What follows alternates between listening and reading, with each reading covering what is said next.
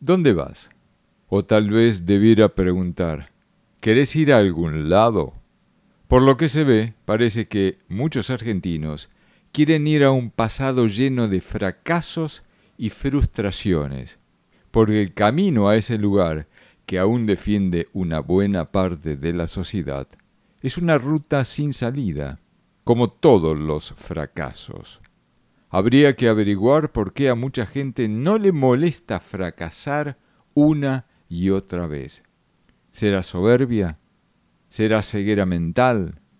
¿Será falta de humildad de no poder reconocer que está equivocado? Lo cierto es que no falta mucho para que se termine la ruta. Lo peor es que termina en un barranco y allí todos se despeñan. ¿Cuánto tiempo le queda a Argentina para despeñarse? ¿Podrá evitarlo?